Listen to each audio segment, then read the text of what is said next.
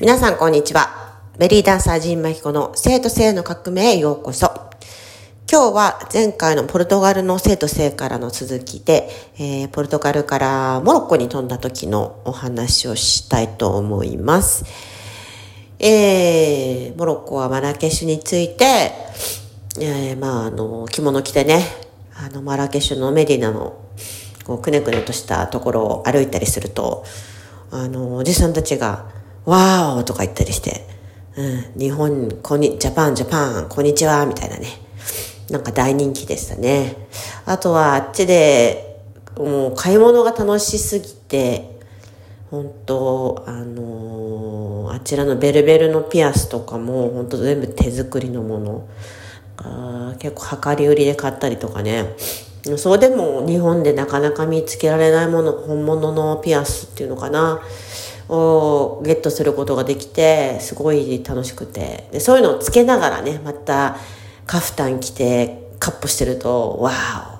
beautiful、Japan、こんにちはってなるんですね。あその時にやっぱ日本のやっぱりアニメ文化がやっぱすごい有名らしいんですよ、アニメがね。だからアニメから日本語を習ったっていう男性もいて、すごく上手でした。もう嘘みたいに上手でした。だから本当に漫画がもう日本のね、あの一つの素晴らしい文化として発達しているっていうのはもう本当に肌で感じた今回の旅でしたね。なんで日本に対するリスペクトがやっぱ高いのとあと本当騙されるとかそういうのもよく聞きますけどまあありましたけどね変なのは。でもまあすごくご飯も非常に美味しかったし、そう、あとはあのー、お酒がやっぱりあんまり手に入らないから、手に入らなくはないんですけど、ボトルで普通に売ってるとこあんまないんですよ。なんで、マラケシュではまあレストランとか、しかもルーフトップバーだとお酒が出ているとか、なんかちょっとそういうこうお酒の鼻をね聞かせてクンクンとするとあそこならお酒おいでそうとかねあるんで、それがちょっとカサブランカでは大変だったかな。まあ一応リスボンでお酒をボトルで買ってって、それをあの、あちらのフルーツジュースで割りながら、えー、飲むっていうのがね、ウォッカとかジンを買って、あちらのフレッシュジュースで割って飲むのが最高に美味しかったんで、あの、それはおすすめします。お酒飲む方はね。で、えっと、エッサウェラっていう町にも行きました。海辺の町ですね。カサブランカは本当あの、割と、英語と、映画とかなんか出てくることが多いからみんななんかイメージがつきやすいかもしれないけど、あの、エサウェラっていうところは海辺の街で、なんかリゾート地。あそこはまた行きたいなと思いましたね。そう、そんな感じで、その、まあ、いろいろ結構ゆっくりね、あの、過ごしてるんですけど、過ごしてたんですけど、結構、あの、アクティビティもいろいろあるんですよね。例えば砂漠ツアーとかちょっと今ねお風呂入ってるからお風呂のそうお湯を張りながらねこれポッドキャストやってるやってるんですけどその、えっと、砂漠ツアーに行った時にあのー、 camel ラクダに乗るのがなんか1時間ぐらいだったのかな。アガファイ desert ってとこだったんですけど、アガファイ砂漠ってとこだったんですけど、あとなんか、バギーみたいな、四駆のバギー、なんつったらいいのバイクみたいな。四輪のバイクに乗って、砂漠をバーって行くんだけど、なんかもう、埃だらけになるわ。ラクダは足が痛いっていうか、なんとも言えない乗り心地の悪さで、まあそれはそれで貴重な経験なんだけど、なんか私その時に思ったのが、私、すごい憧れの人が昔からいるんですけど、それはあの、アニメで、ルパン三世の藤子ちゃんなんですよ。峰藤子に憧れ続けてきた。だから、峰藤子は一人でバイク乗っちゃうし、もうアクロバティックなこともできちゃうし、車ももちろん乗りこなすわ。なんか男を騙し、自分を武器に、なんか男をたぶらかして、で、なんかお宝ゲットするみたいな、うん、あの、いつもこう、一人で一匹狼でね、あの、世界を飛び回ってる姿に、あ私はもうこんな風な女性になりたいわと思って、泥棒すんのはちょっと違うけど、このぐらいの勢いのある女になりたいなって思ってたんですね。で、ふと、その、アガファイデザートで思ったのが、あ、こんなに憧れてた藤子のような、このラクダに乗りこなして、旅をして、そしてあのね、バイク、砂漠をバイバイクでベーンみたいな。これさえも私できないのは、ちょっともう藤子さんにはなれないと思って、ちょっとね、夕日を見ながらね、ちょっとシュンとしてしまいましたね。なんかね、そう、思っちゃいました。うん。そう、あのね、面白い心理テストがあって、これ皆さん思い浮かべてほしいんですけど、小さい頃に、まあ、物事心ついてからでいいんですけど、小さい頃に大好きだった憧れの人を思い浮かべてください。そして、その人が憧れ好きだった理由を3つ並べてください。はい。どうでしょうかね。実はこれ、今のあなたの憧れも示してるとか、自分の実際のあなたを示すっていうような、なんか心理テストみたいなんですけど、私はね、実は、その憧れの人が峰不二子だったんですよ。で、理由は、えっ、ー、と、独立している、えっ、ー、と、世界を中を飛び回ってる、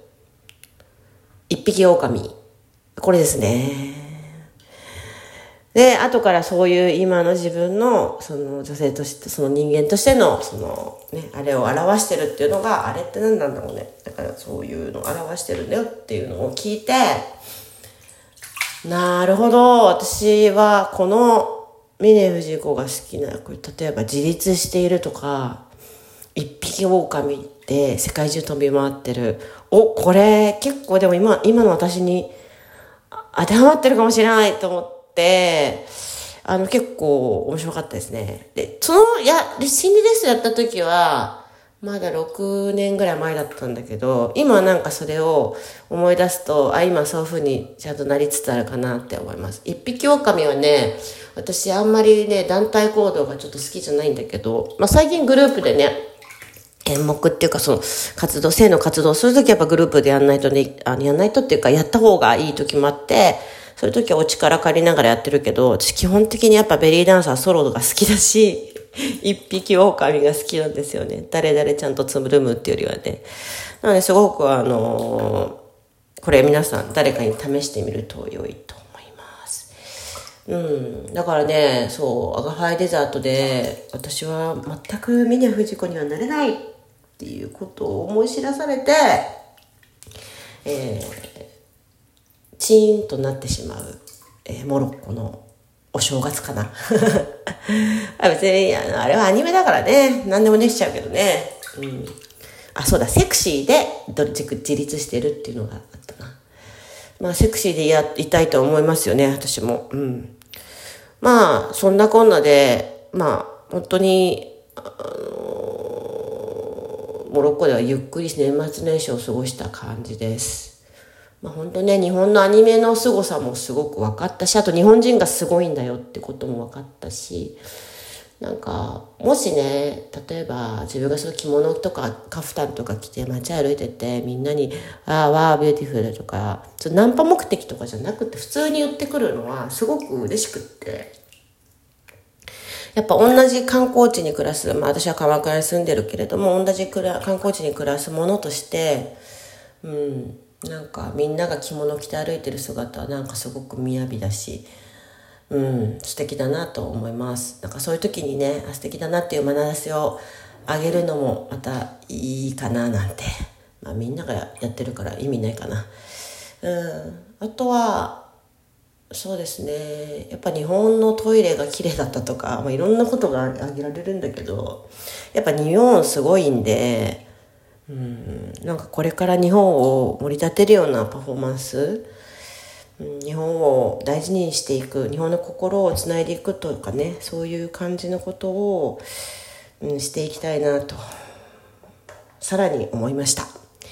はい皆様いかがだったでしょうか。それではですね、えー、今日はモロッコの話で私が峰不二子になれなかったっていう話なんですけれども、えー、いろいろね私も最近はあの、このまま竹寺で旧正月を祝う千年祭りというものに参加して、えー、チンマン温度、えー、チンマンチーム、たまさま祭壇 with、チンマンチーム with、セジ陽子でパフォーマンスを、パフォーマンスをしてきました。引用統合の儀ですね。